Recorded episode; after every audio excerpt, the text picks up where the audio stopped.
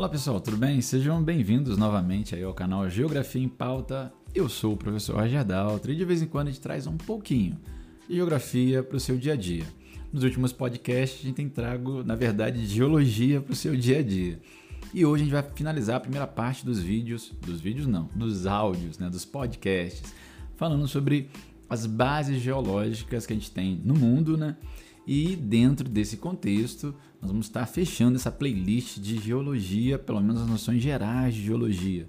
Se você ainda não ouviu os outros podcasts que falam desde lá da escala do tempo geológico, vai falar de ciclo das rochas, tipos de rocha, vai falar de limite das placas, teoria das placas, é importante você dar uma olhadinha neles lá para poder compreender isso que a gente vai falar hoje, tá, galera? Nosso objetivo é te auxiliar nessa aprendizagem significativa.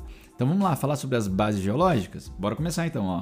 A distribuição das rochas pelos continentes, conforme suas características, processos e idade de formação, estabelece o que a gente chama de bases geológicas, também conhecidas como estruturas ou arcabouços geológicos. Entre essas características está presente a de diferentes minérios em sua composição. E aí, galera, a pessoa fala assim, professor, mas o que é minério? Minérios são minerais que, pela sua composição química, são explorados e utilizados pelo ser humano. Então, todo mineral que você explora comercialmente, que o ser humano transforma ele em algum produto do nosso dia a dia, que nos auxilia, por exemplo, com o minério de ferro, a gente faz inúmeras coisas a partir dele, é um minério. É um mineral que é explorado comercialmente, que é utilizado pelo ser humano. Todo mineral que é utilizado pelo ser humano se torna um minério. São três os tipos de base geológica que a gente encontra na Terra. Então, ó, vamos pensar lá. Nessa ideia dessa distribuição das rochas e as suas características, que vai dar a ideia de que são bases geológicas, nós vamos ter três tipos principais. Então, vamos lá, as três bases geológicas principais. Inclusive, duas existem no Brasil, uma não existe. É, blocos ou núcleos cratônicos são áreas constituídas pelos chamados escudos cristalinos estruturas mais antigas do planeta. Podem conter minerais metálicos como ferro, níquel, manganês, entre outros, tá, galera? Então, ó, na ideia desses blocos, ou também chamados de núcleos cratônicos, nós vamos ter estruturas chamadas de escudos cristalinos, que são estruturas mais antigas do planeta, lá do processo de resfriamento e formação do planeta. Dentro desses lugares, onde você tem um bloco cratônico, um núcleo cratônico, você tem tipos de minerais chamados de minerais metálicos, como é o caso do ferro, do níquel, do manganês, entre outros. Para pensar aí. No Brasil, nós temos destaque na produção de algum desses elementos aqui? Como algum mineral metálico, como ferro, níquel, manganês, entre outros. Então pensa aí, será que tem ou não tem no Brasil? Tem sim, tá galera? Nós temos núcleos cratônicos, blocos cratônicos no Brasil e por isso o Brasil é um dos grandes produtores mundiais, por exemplo, de minério de ferro, porque tem esse tipo de base geológica em parte do nosso território.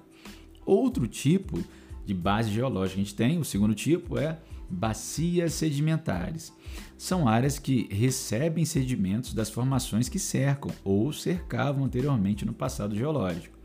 Elas são constituídas principalmente por rochas sedimentares que podem conter petróleo, xisto betuminoso, carvão mineral, entre outros recursos minerais.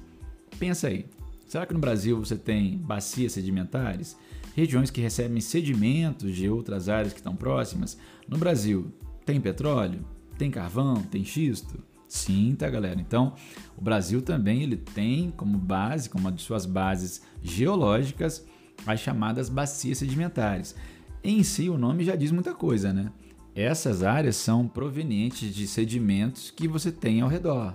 Então, ao longo do tempo, é a ideia da formação da, da rocha sedimentar que a gente viu no último podcast. Você tem ações do tempo atuando sobre essa rocha que vão carregar, por exemplo, meio da erosão eólica do vento. O vento vai soprar sobre uma rocha lá e carregar sedimentos de uma região para outra. Vai tirar de uma área, vai colocar em outra e vai gerar ali uma rocha sedimentar. Consequentemente, quando isso é um processo maior, vai, ser, vai gerar uma região de bacia sedimentar. No Brasil, inclusive, primeiro se formaram os núcleos cratônicos, os blocos cratônicos, e ao longo do tempo, com a ação exógena, a ação do, da, do vento, da chuva, do sol, nós tivemos a formação das bacias sedimentares, que galera, no Brasil, 64% do território brasileiro é composto de bacia sedimentar. Ouviram bem? Anota aí: 64% do território brasileiro, quando a gente pensa na base geológica, 64% é composto de bacia sedimentar. É a base mais comum do nosso território. Outros 36%, olha, outros 36% são compostos por blocos ou núcleos cratônicos. Então, no nosso território brasileiro, ou você tem um bloco ou um núcleo cratônico, ou você tem uma bacia sedimentar. É o que mais nós vamos ter aqui. Na verdade, é o que a gente vai ter quando você pensa na base geológica. Só que eu falei para vocês que são três os tipos de base geológica. Ficou faltando uma, né? Qual que ficou faltando? O dobramento moderno ou cinturão orogênico. Então, o terceiro tipo de base geológica é o dobramento moderno ou cinturão orogênico. Professor, mas o que é isso? São áreas geologicamente recentes que registram atividade tectônica formadora de grande cordilheira da Terra. Então, eles podem apresentar minerais metálicos e também não metálicos. Gente, são áreas de atividade geológica recente. E eu posso até falar para vocês que são áreas normalmente onde você tem o choque, a convergência de placas, placas chocando entre si, e isso vai promover a formação de cinturões orogênicos, de formações é, onde você tem cadeias montanhosas com grande atividade tectônica, ou seja, com muitos terremotos, com grande atividade é, vulcânica. Para para pensar. Brasil tem vulcão ativo? Brasil tem alguma atividade vulcânica interessante? Não. Brasil tem terremoto de grande escala? Não, são pequenos, porque nós não estamos numa zona de choque de placa, estamos numa zona mais estável, uma zona mais intraplaca, no interior da placa tectônica. Onde você tem esse tipo de coisa é nas bordas, e o Brasil não está numa borda de uma placa tectônica.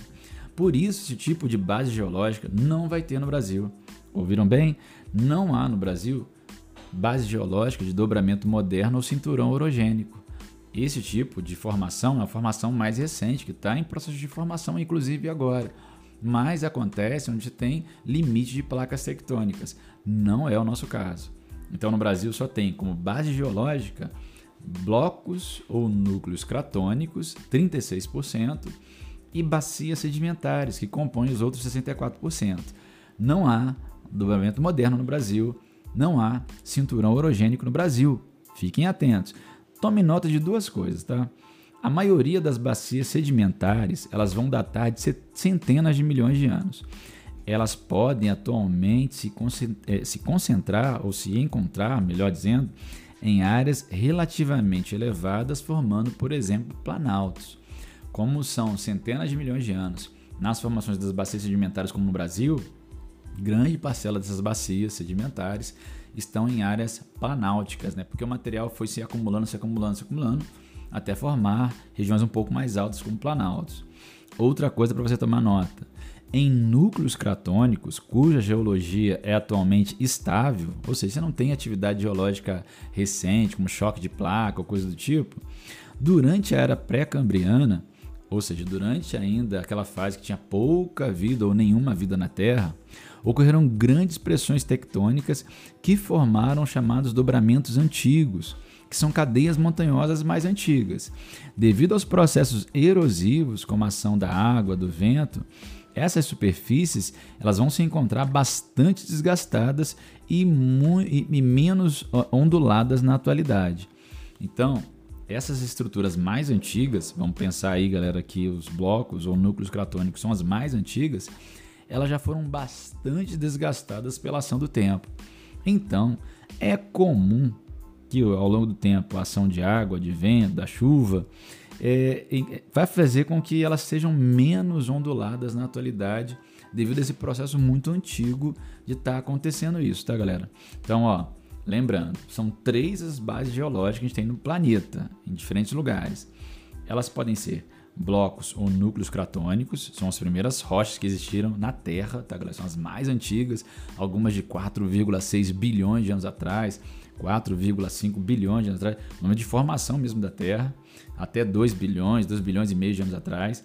Você tem bacias sedimentares que têm centenas de milhões de anos e se formaram de sedimentos vindos de outras rochas E você tem os dobramentos modernos, que também são chamados de cinturões orogênicos, onde você tem atividade con constante de choque de placas, soerguimento de relevo.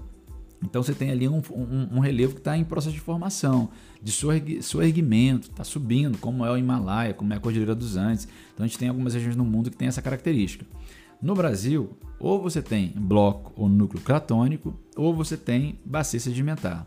Predominantemente são bacias sedimentares, onde você tem petróleo, onde você encontra carvão mineral, xisto, outros é, tipos de minerais que a gente encontra dentro da, das bacias sedimentares, das rochas sedimentares mas no Brasil também tem os chamados minerais metálicos, que você vai encontrar nos núcleos cratônicos, nos blocos cratônicos, como é o níquel, o minério de ferro, a bauxita, o manganês, entre outros, tá bom, galera? Então, é só para você poder entender essa base geológica que a gente tem aí no mundo e no Brasil.